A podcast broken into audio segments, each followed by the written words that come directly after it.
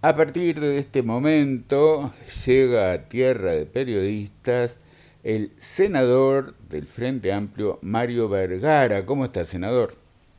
Bien, un gusto estar nuevamente en contacto con toda la gente de, Rocha y, este, y bueno, momentos sin duda eh, complicados para, el Uruguay, para la sociedad uruguaya y bueno, estamos trabajando para, para ver todo lo que se pueda ayudar para que la gente más necesitada realmente tenga alguna ayuda, ¿verdad?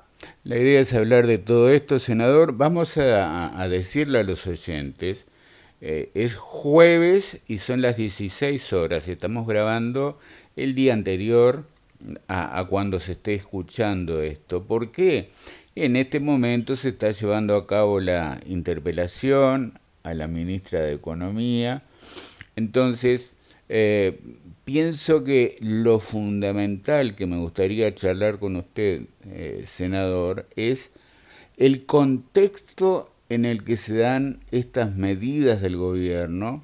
Eh, la primera que anunció el presidente hace algunas semanas, la que anunció ahora el martes la ministra Arbeleche, el ministro de Desarrollo Social, que son parte del motivo de esta interpelación que se está llevando a cabo. Eh, ¿Cómo ve usted la situación? Bueno, efectivamente, se está llevando adelante esta interpelación por parte de nuestros colegas en la Cámara de Diputados, este, los diputados y diputadas del Frente Amplio, eh, justamente por la preocupación enorme que tenemos eh, con respecto a, la situación social, a la situación económica y a la falta de reacción o la reacción tardía y débil que el gobierno este, ha tenido, que no es novedad, ya vivimos un poco esta discusión eh, cuando estallaron las consecuencias económicas y sociales de la pandemia, eh, y bueno, y ahora con la, lo que ha sido la escalada de precios de los servicios, de los productos que la gente consume sistemáticamente, consume cotidianamente, que están desafiando el bienestar de la gente, ¿verdad? Y ni que hablar de aquellos sectores que llegaban con lo justo a fin de mes y que están teniendo muchísimas más dificultades, sectores mucho más vulnerables, y para los cuales hasta el otro día ni siquiera había habido una sola medida de ayuda por parte del gobierno. El contexto es que la situación económica, más allá de que se puedan mostrar números de récord de exportaciones, porque efectivamente hay sectores a los cuales les va bien, hay sectores asociados a, los sectores exportadores que les está yendo bien, que están eh, teniendo importantes beneficios, grandes ganancias, eh, más allá de lo que son los números del empleo, también entre otras cosas afectado por los jornales solidarios, que sabemos que, que no son empleos estructurales, ¿verdad? Que son más bien una ayuda social, pero que cuentan como gente empleada, digamos, y por lo tanto eso altera un poco las cifras de empleo y desempleo. Eh, y algunos otros indicadores que, bueno, que muestran que ha habido un repunte con respecto a lo que fue el desplome del año 2020, eh, pero que yo creo que la gente en, sus hogares siente que la situación está más complicada, que las cosas cuestan mucho más, el gobierno se, enoja un poco cuando volvemos a hablar de términos que se usaban en la década del 60, que era el de la carestía, ¿verdad? Cuando la gente pregunta, ¿y qué es la carestía? Y la carestía viene de caro, de que está todo caro. No es tan difícil de entender. Y, este, y sobre todo, las cosas que la gente consume diariamente, los alimentos, eh, eh, que han subido mucho más que el promedio de los precios, que han, están subiendo mucho más que la inflación, el doble o el triple de lo que es la inflación. Una inflación de que ya de por sí está bastante elevada pero las cosas que la gente consume en la canasta cotidiana han subido de precio muchísimo más. Y esto la gente lo está viviendo, está viviendo dificultades de empleo, está viviendo dificultades eh, de, bienestar, de, ver cómo alimenta a la familia.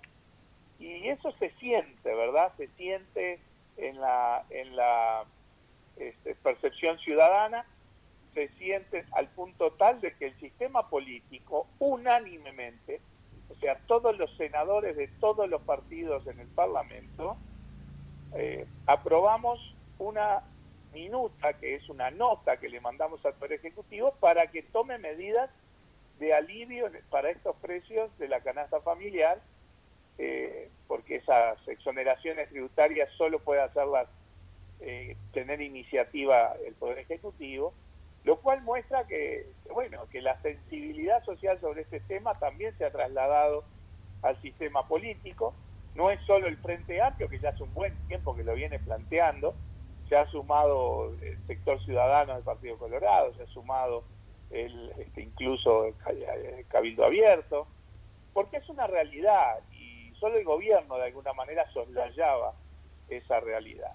Este es un contexto primordial. El otro es lo que hemos manejado también, de que el resultado del referéndum, más allá de que en lo formal eh, los artículos que se impugnaban no fueron eh, anulados, y en lo formal el no ganó por un 1% al sí, de todas maneras, desde el punto de vista político, es un resultado que el gobierno no esperaba ni por asomo. El gobierno esperaba ganar cómodamente el referéndum y la realidad demostró de que el descontento en muchas áreas es realmente mayor de que el gobierno pensaba.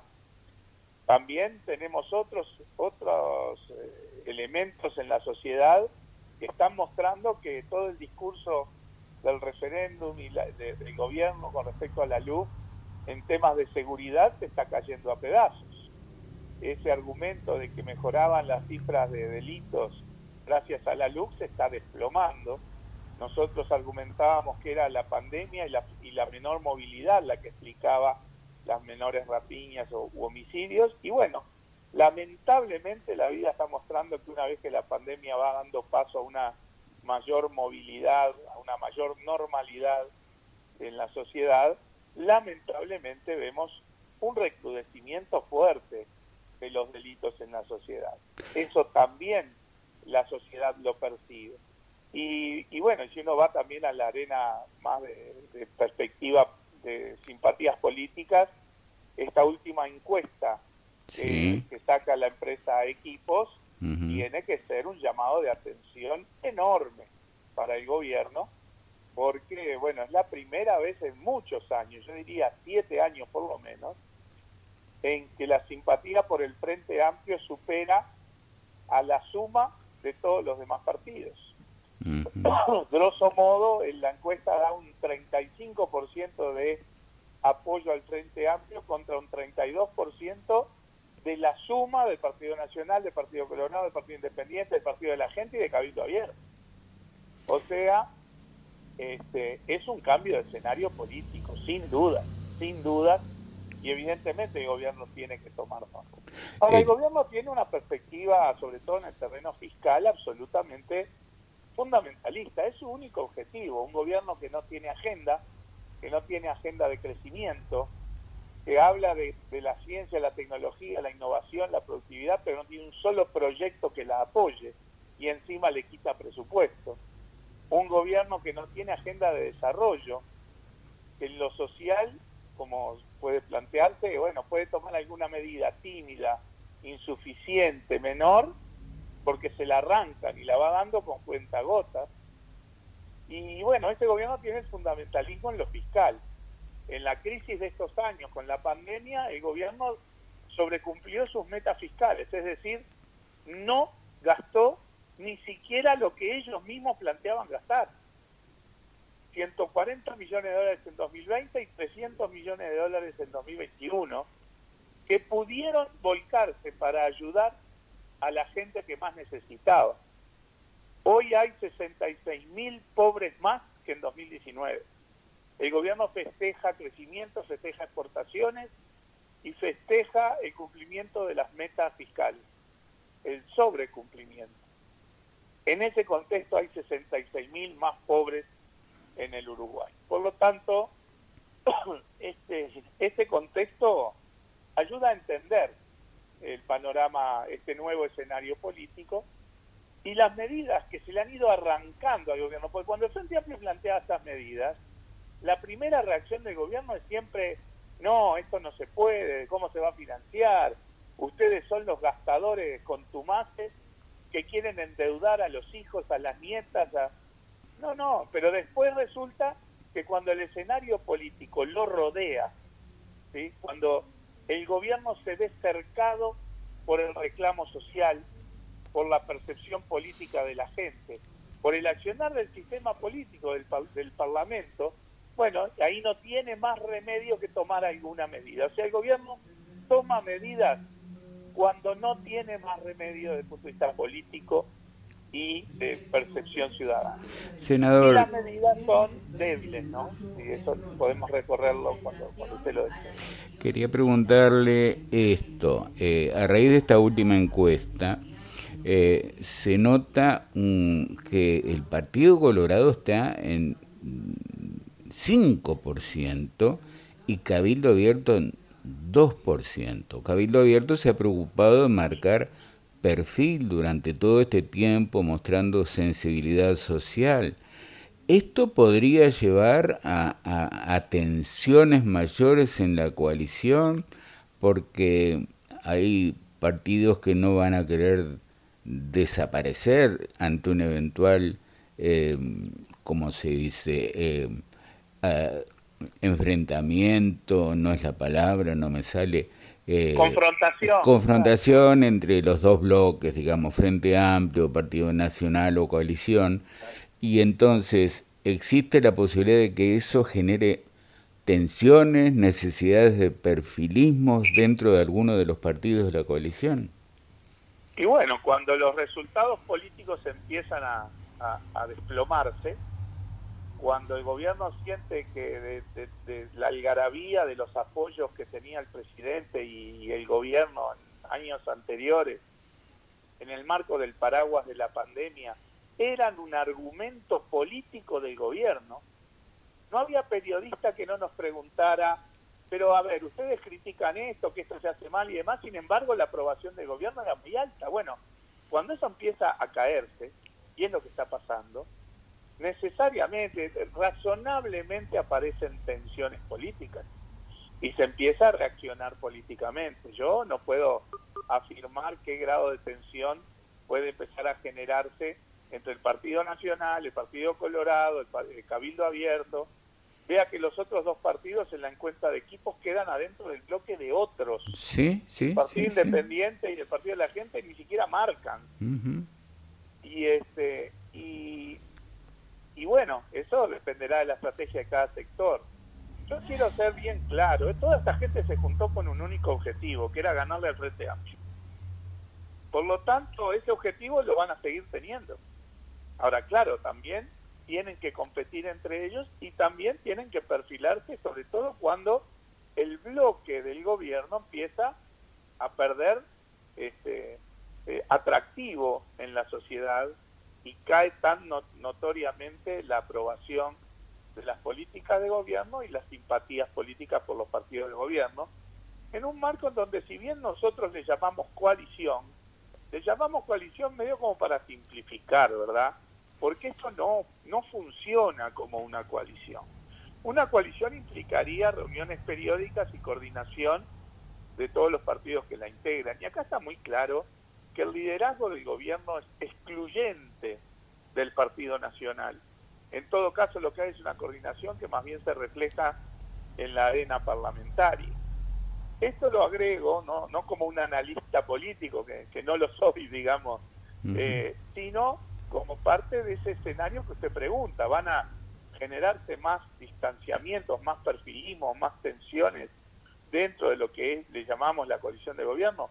Y puede ser, Puede ser, porque evidentemente por esta vía eh, los resultados les están siendo bien desfavorables desde el punto de vista político. El presidente de la calle Pou ha negado sistemáticamente la conformación de esa mesa política que le han reclamado tanto Manini como Sanguinetti, por ejemplo. Sanguinetti, exactamente, exactamente. Eso da la pauta de que el funcionamiento del gobierno no es en clave de una coalición como uno la concibe, la concibe históricamente, como funcionó antes de los gobiernos del Frente Amplio, funcionaba como coalición entre blancos y colorados, ¿verdad?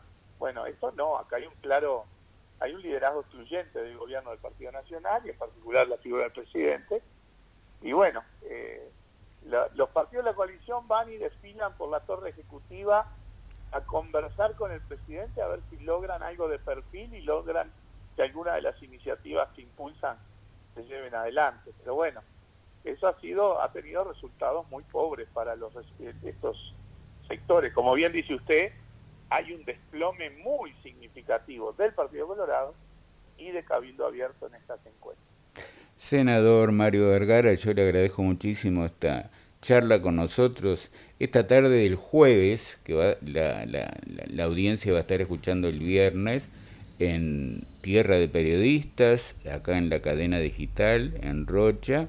Lo voy a invitar dentro de poco tiempo a seguir hablando de política. Me interesa mucho el serenismo en que está, cómo se va reorganizando lo que se considera como, como el ala moderada del Frente Amplio, pero eso va a ser para otra oportunidad. Ahora le agradezco muchísimo por hoy. Va a ser un gusto cuando usted lo disponga y también nos veremos en momentos en que estemos visitando el departamento de Rocha. Por supuesto. El agradecido soy yo. Hasta pronto, senador. Gracias. En tierra de periodistas, el senador del Frente Amplio, Mario Vergara. Seguimos desde estudios